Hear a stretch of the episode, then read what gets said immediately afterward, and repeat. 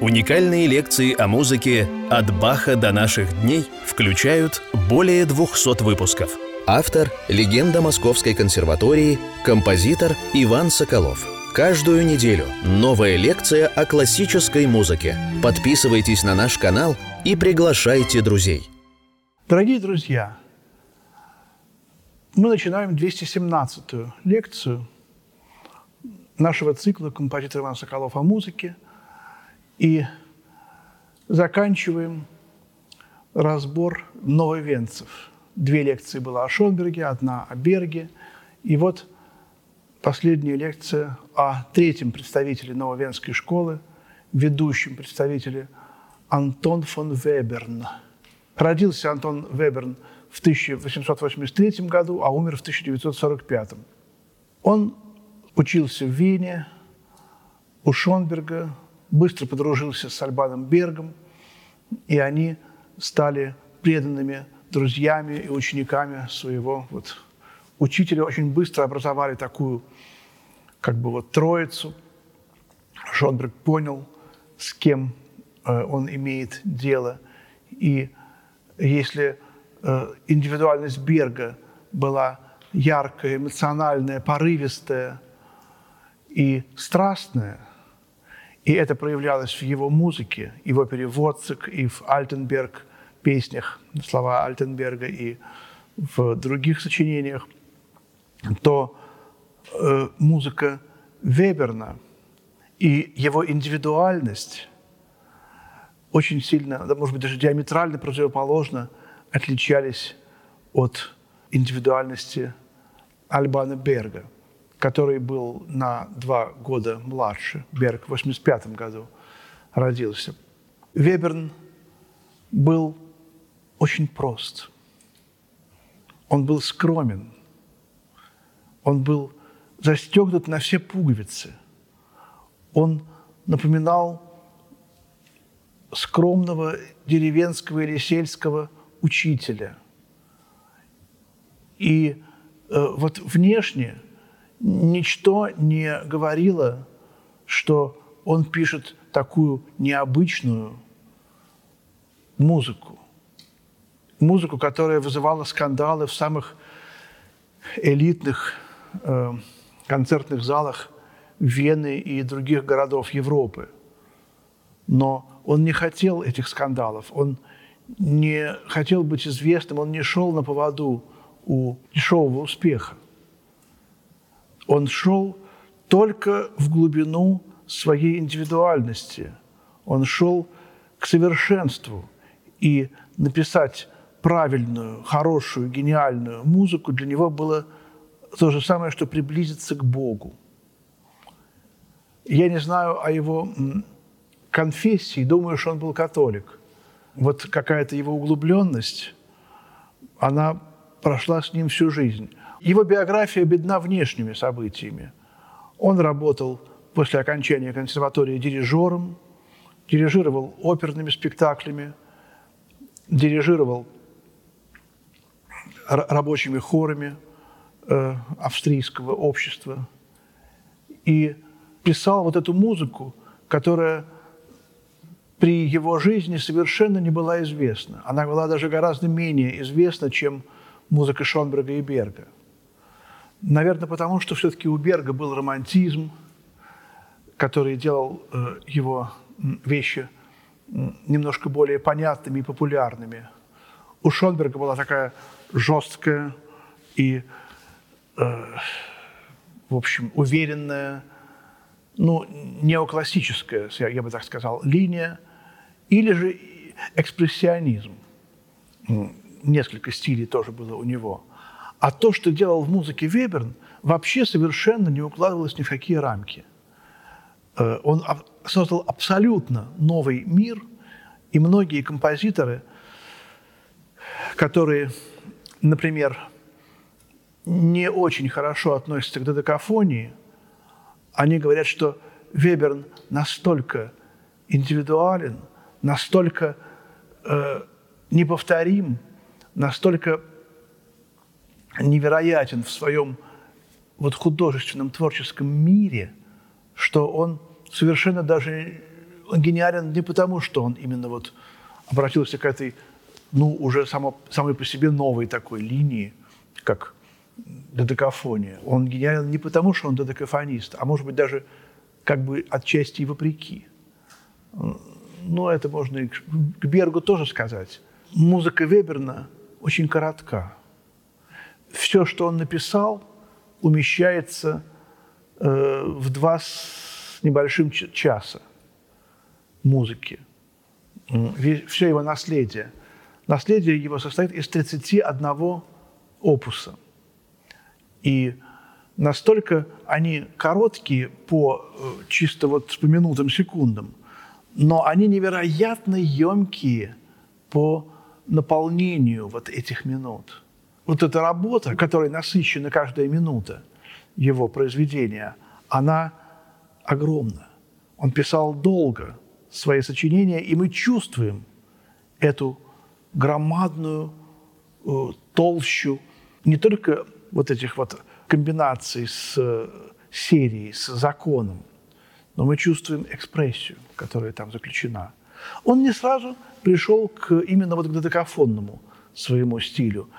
Первый опус «Пассакалья» для оркестра, ре минорная, это еще не додекафония, хотя уже в теме «Пассакалье» мы слышим вот характерный для Веберна пуантилизм.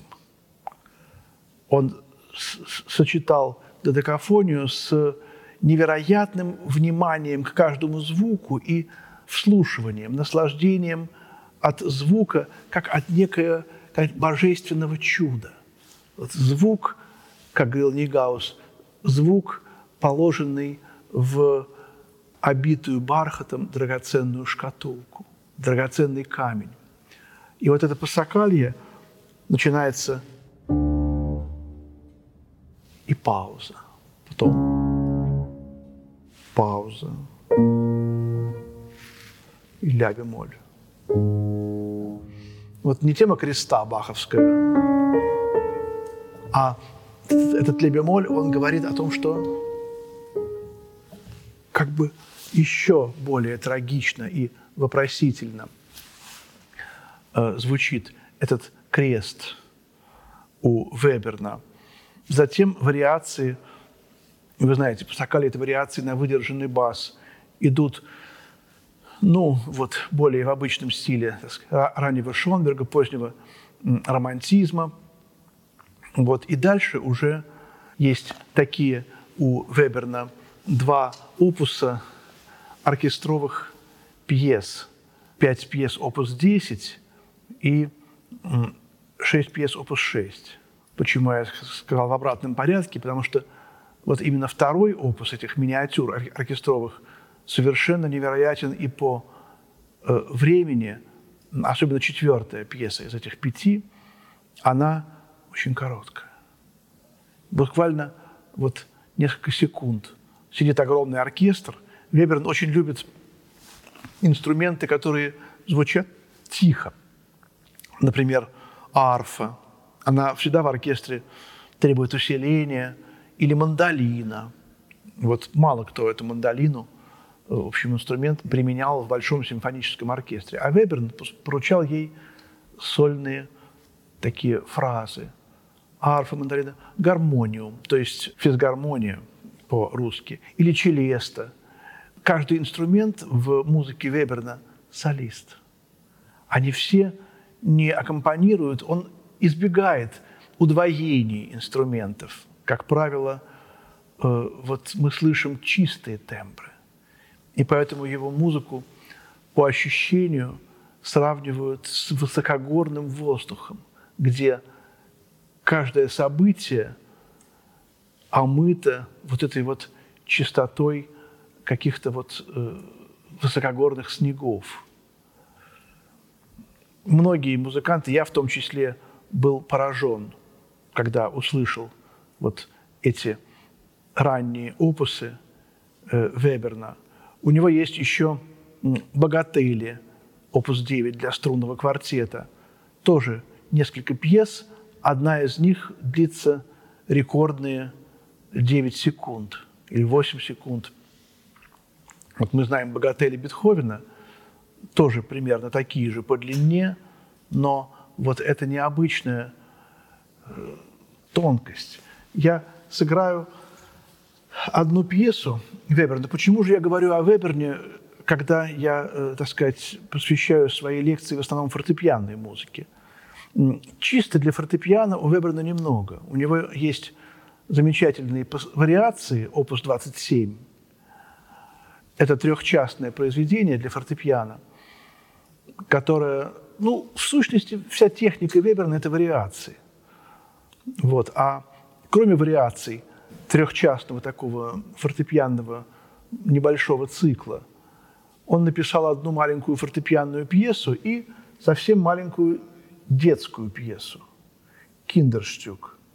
И вот этот «Киндерштюк», видимо, у него, у него была одна дочка, видимо, я предполагаю, что он мог написать ее для э, маленькой девочки, чтобы она каким-то образом э, стиль композиторский отца попробовала принять или не принять. Думаю, что трудно было принять. И вот темповое обозначение, которое одновременно является обозначением характера, это либлий, то есть любовно. Играть любовно. Три четверти –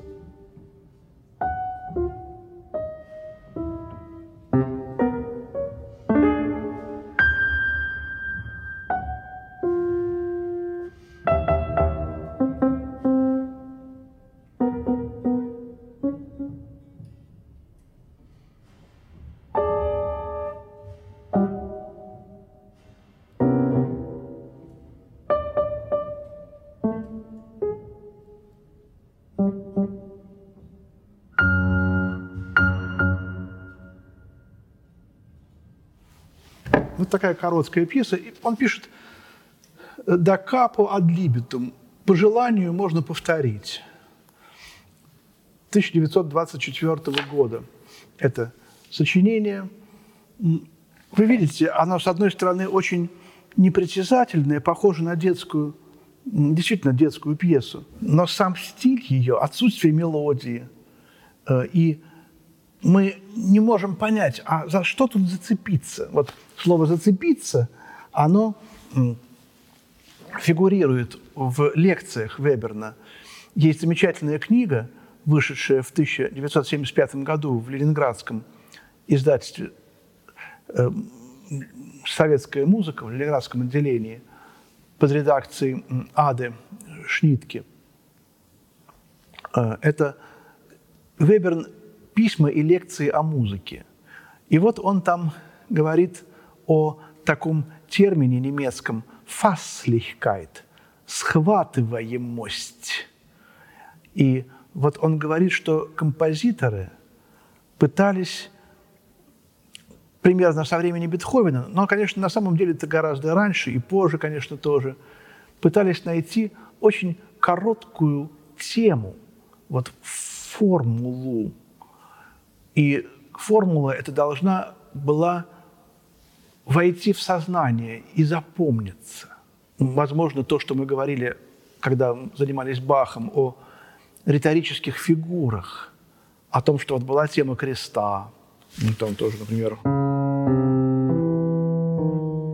вот, или ярчайший пример э, – это тема судьбы Бетховена из Пятой симфонии.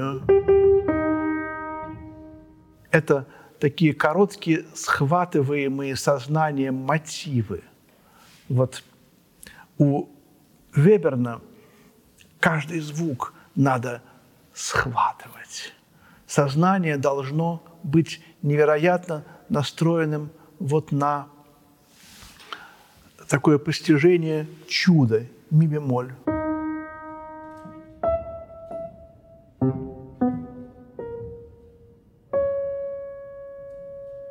Каждый звук – это событие, хотя вроде бы на слух это немножко иногда кажется таким произвольным набором. У Веберна отличие его э, серий, вот этих законов, ведь я говорил, когда мы разбирали музыку Шонберга, что он предписал каждому произведению некий 12-тоновый ряд, рае по-немецки. И этот ряд являлся чем-то вроде закона, заменой тональности. Раньше была тональность э, главная в музыке, а вот теперь этот 12-тоновый ряд.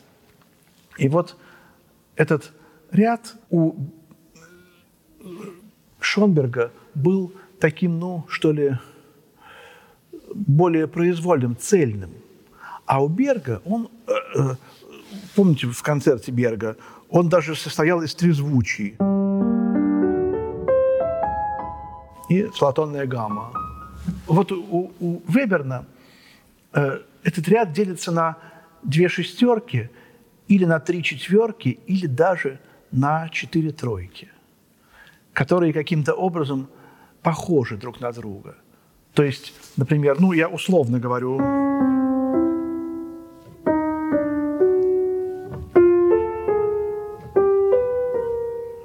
вот эти интонации, они каждая являются вариантом предыдущей. И э, вместе образуют 12 тонов. И таких комбинаций очень большое количество. И каждый из этих мотивов, вот, например, вот этот мотив, мы его очень долго разбирали в лекциях о Бахе. Это «Соли Део Глория», видоизмененная. Вот. И таким образом вот этой мыслью о славе Божией напитана каждая нота его произведений. Здесь другое. Здесь он очень любит перекрещивание рук.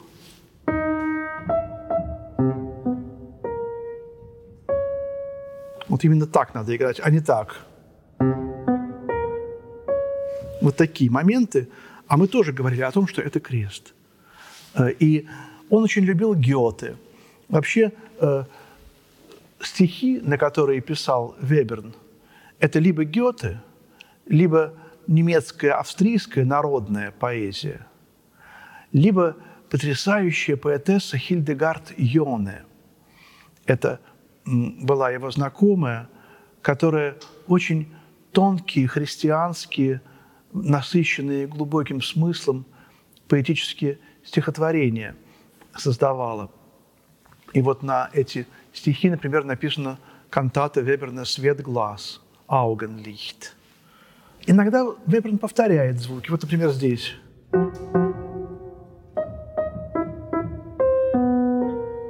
Вот, и вот в этом повторе тоже некая игрушечность, некая ласковость и вот эта вот любовность заключается этой детской пьесы.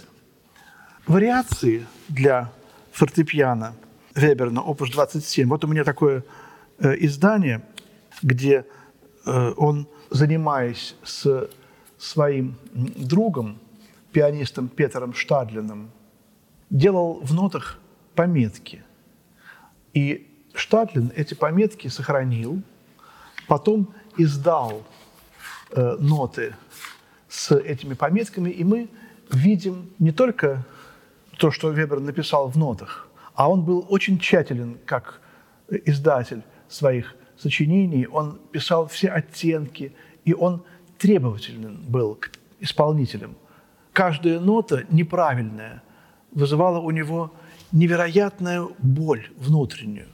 Хотя вроде бы, так сказать, кажется, ну что там такое, додекафония, один звук немножко там не туда, ухо настолько не привыкло к этим звучаниям. И, в общем-то, надо сказать, что оно с прошествием вот этих уже почти ста лет, оно не, не сказать, чтобы особенно очень сильно начинает привыкать. Шонберг говорил, вот когда-нибудь мою музыку будут насвистывать. И, в общем, в каком-то кругу узком действительно так. Я могу насвистать там главную партию его концерта.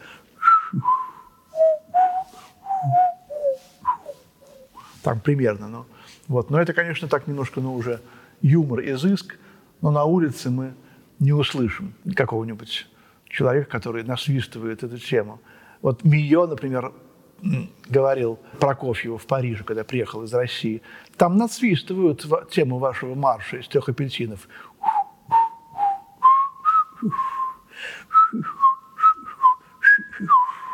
Вот. Прокофьев гордился и писал об этом в своем дневнике. Но вот насвистывать музыку Веверна еще менее маловероятно.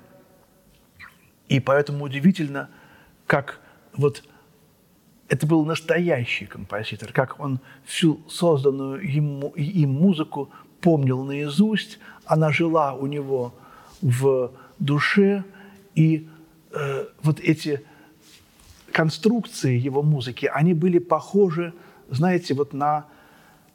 Он любил стихи Гёте, но он также любил э, учение о цвете Гёте, вот такие его научные труды, где Гёте проявлял себя как ученый, как философ. И вот именно музыка Веберна, она сродни ученому трактату или философскому трактату.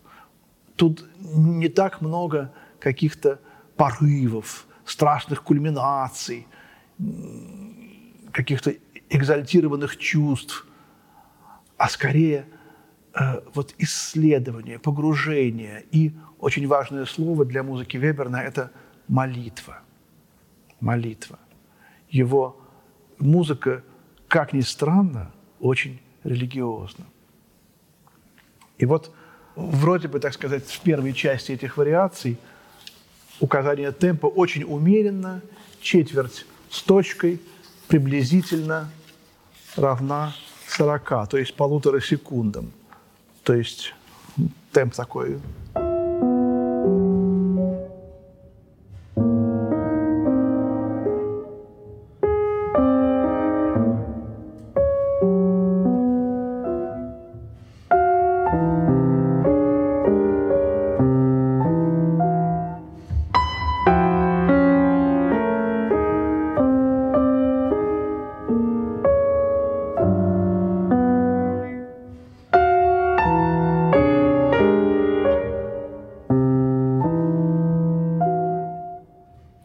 первая страница. Я не играл эту вещь. У меня вызывает э, эта музыка ассоциации с интермеццо Брамса. Например,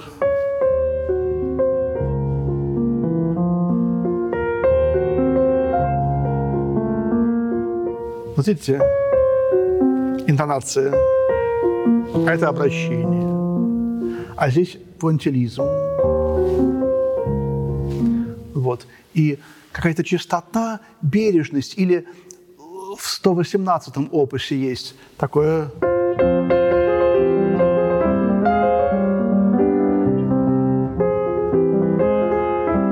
В этом интермеце, фа минорном, есть такая божественная бесподобная середина, которая мне очень напоминает музыку Веберна.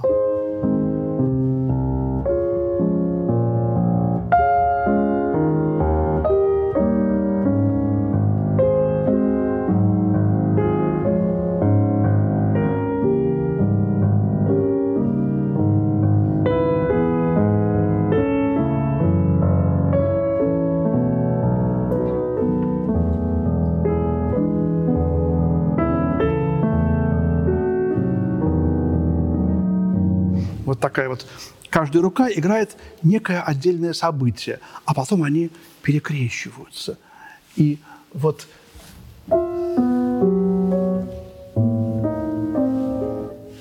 какая-то в этом есть мистерия, э, знаете, создающихся одна из другой молекул, э, возникновение цветка. Я почему-то вспоминаю Заболоцкого, поэма «Деревья». Возникновение глаза я на кончике земли, а мы нули. Это, конечно, немножко уже юмор, но музыка Веберна на грани тишины.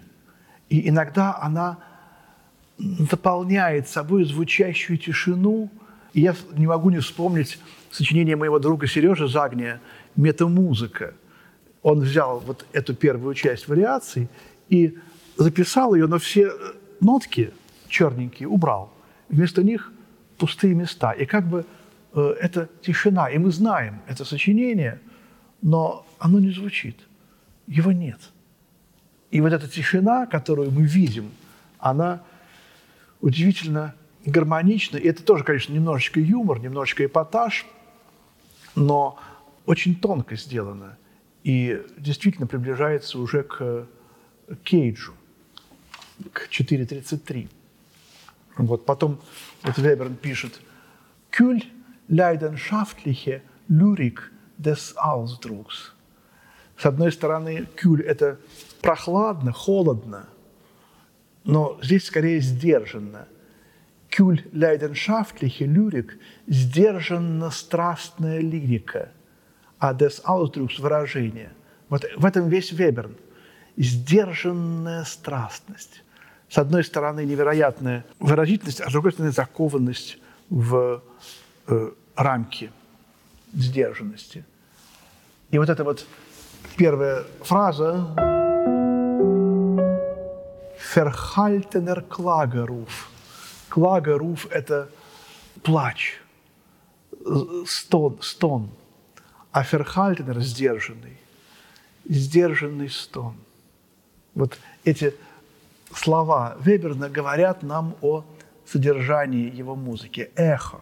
Э, я сейчас вспоминаю, как я занимался Веберном в то время, когда я учился в конце 70-х, начале 80-х.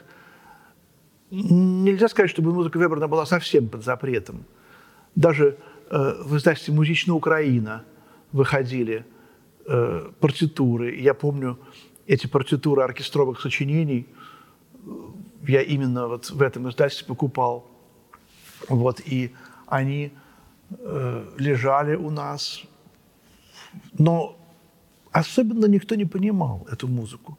Ну, Эдисон Васильевич Денисов, отправляясь в какое-нибудь зарубежное путешествие на исполнение какого-нибудь своего сочинения, привозил э, пачками записи и ноты – его музыки и дарил в консерваторию и в фонотеку, и мы могли все это, так сказать, брать, изучать.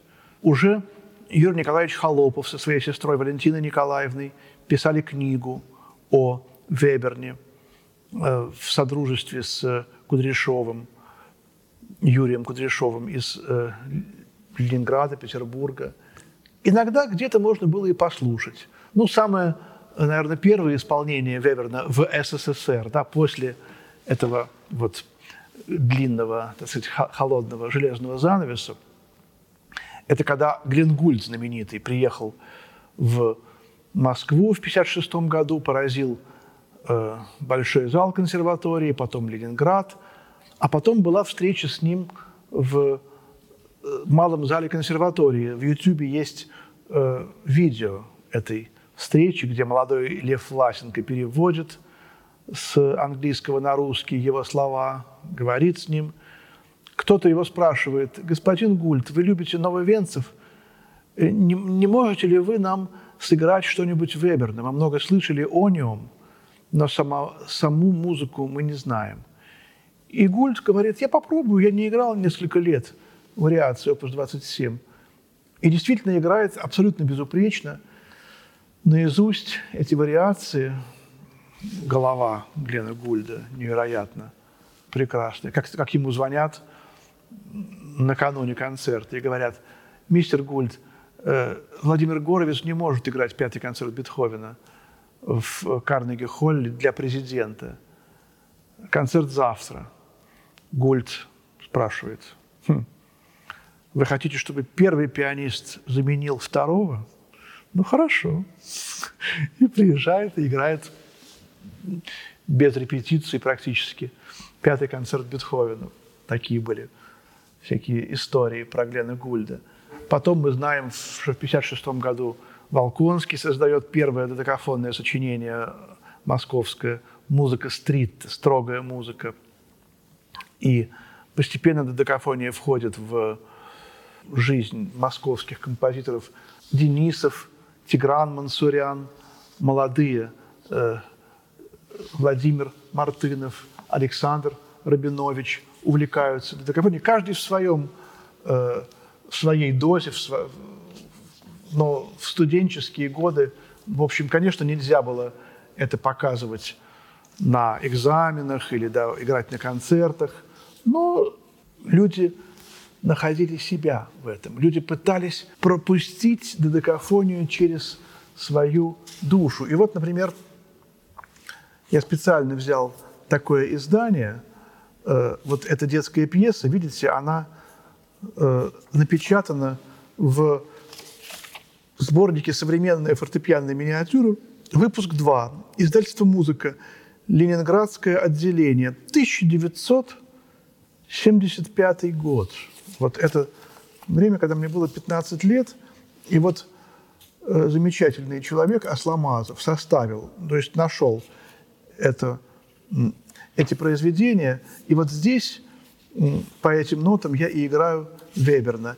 И по этим же нотам я сыграю две пьесы Каретникова, композитора, который всю свою жизнь от начала до конца сочинял только додекафонию. Каретников, опус 25, две пьесы.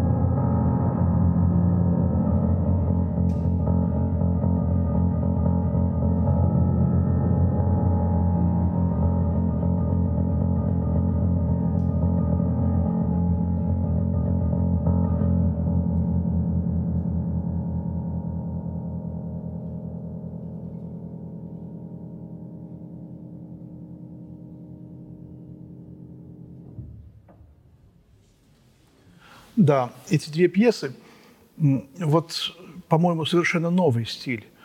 Очень здорово, как талантливый или гениальный композитор, если он действительно индивидуальность, он не сможет э, спрятаться за этой сухой, как бы и нивелирующей индивидуальность системой. У нас в консерватории, ну, практически все проходили сквозь додекафонию, как говорил Сидельников, удариться о додекафонию. Он часто слушал с нами и оперу Берга «Воцик», и оперу Шонберга «Моисей и Аарон». Но когда мы начинали писать додекафонию, он сразу говорил, ну, ты ищи свой, ищи свой стиль. Ты не прячься за чужим стилем. Вот этот момент. И вот здесь именно тот случай, когда Каретников пишет свою музыку. Это не Шонберг и не Веберн. Такого нет. Ни первая, ни вторая пьеса. Они написаны на одну и ту же серию. Вот это вот фа, ми, фа, си бемоль, э, соль бемоль. Дальше это Вот четыре такие, три сегмента по четыре звука. Э, но характер невероятно индивидуальный. Каретников очень тщательно работал со мной над этой небольшой вещью, две пьесы. Я тут же вспоминаю, как Веберн невероятно тщательно работал, репетировал произведение. Когда Берг умер, остался скрипичный концерт не исполнен. И вот поручили значит, ближайшему другу Берга, Веберну, провести премьеру – и когда состоялась первая репетиция, то за два или три часа Берг прошел только несколько тактов, 9 или 10 тактов. Он так тщательно репетировал, что испугались, что он не успеет. Вот. И дали э, другому дирижеру. И вот такая вот углубленность Веберна, направленность его только на музыку, только на смысл – только на совершенство, она сквозит во всех его сочинениях. И кончина Веберна была очень трагична. Кончилась Вторая мировая война, он был в пригороде Вены, Миттерзиле, был комендантский час. В этом городе стояли американские войска. Веберн думал, что он может выйти на крыльцо своего дома. И ему подарили сигару, зять его, муж дочери, подарил сигару. В то время это была роскошь. И вот он, значит, вышел на крыльцо, э, внуки э, спали, маленькие дети. Он не хотел дымом сигары им мешать. И когда он стоял на крыльце, он чиркнул спичкой – и в этот момент проходил какой-то солдат. И он подумал, что это выстрел, и тремя выстрелами мгновенно убил Веберна. Веберн успел только дойти до кровати, рухнуть на нее и сказать, меня застрелили. И тут же скончался.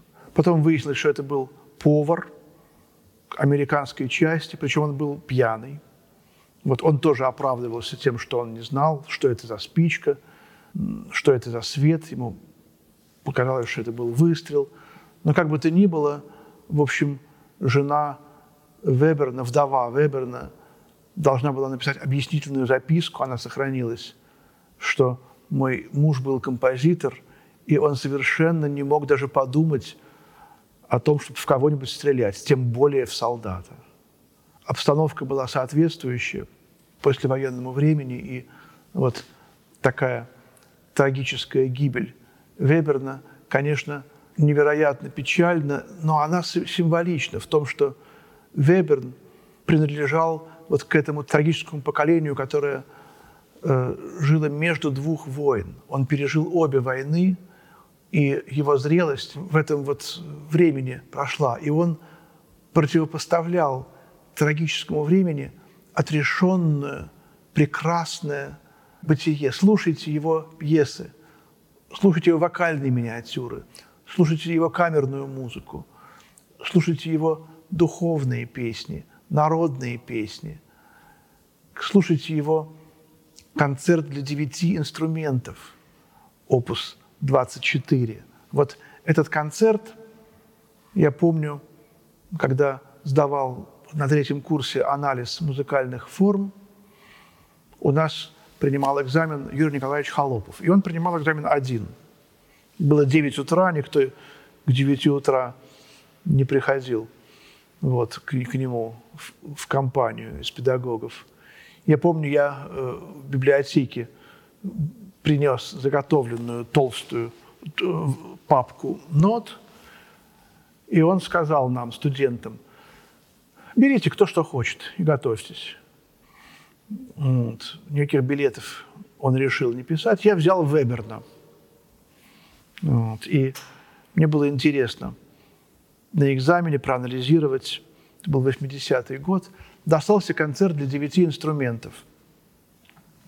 Я разобрал быстро серию, ну, там флейта, гобой, кларнет, труба, тромбон, скрипка, виолончель и фортепиано. Может, я что-то забыл. Волторна меня поражало, как вот этот тонкий, хрупкий мир Веберна, в него, как в него вторгаются эти вот грубые звуки медных духовых, трубы, тромбона и валторны.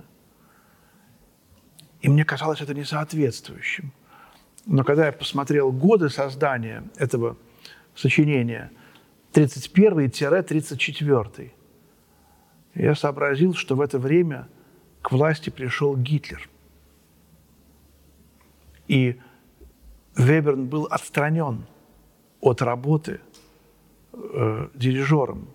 Это была дискриминация по расовому признаку. Вот. И, видимо, он уже что-то предчувствовал. И вот то, что он в свой хрупкий стиль пытается привязать к каким-то грубым тембрам, меня это удивило. И когда я проанализировал э, форму Юрий Николаевич спросил, ну а о чем эта музыка? Вот это удивительное тоже. Порой рассказываю эту историю своим студентам, потому что я веду предмет теории музыкального содержания, и именно вот содержание музыки. С одной стороны, это, конечно же, форма, которая является тоже содержанием. Но это специальное содержание, так называемое. А когда он меня спросил, о чем, я не мог ему сказать вот об этом, об этих, об этих сериях.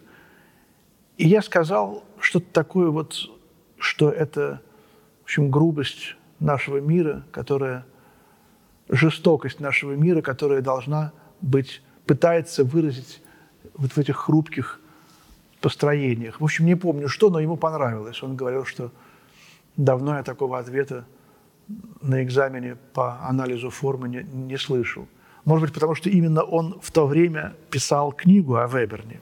Как бы то ни было, музыка Веберна живет со мной, и совершенно независимо от того, в каком стиле я пишу. В то время я писал додекафонный фортепианный концерт, потом уже на четвертом курсе я отказался от этого стиля.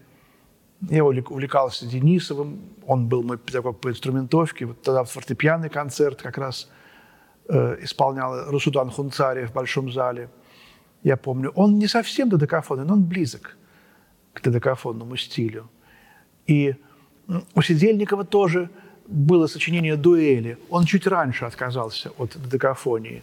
Уже в «Дуэлях» 1974 года он говорил мне так, что там есть серия, но в серию добавляется тринадцатый звук. Все время разный. Это как в картах «Джокер». Вот пустая карта, которую можно делать любым звуком. И эта серия все время разрушалась. Вот такая своеобразная, такая, в общем, идея. А потом уже в конце 70-х у него было сочетание серии и м, обертонного звукоряда. Еще более интересная идея. Вот. Но это уже не Веберн, а то, как он живет э, в музыке композиторов конца второй половины XX века. А мы с вами завершаем наш рассказ о нововенцах. Спасибо, дорогие друзья. Всего доброго и до свидания.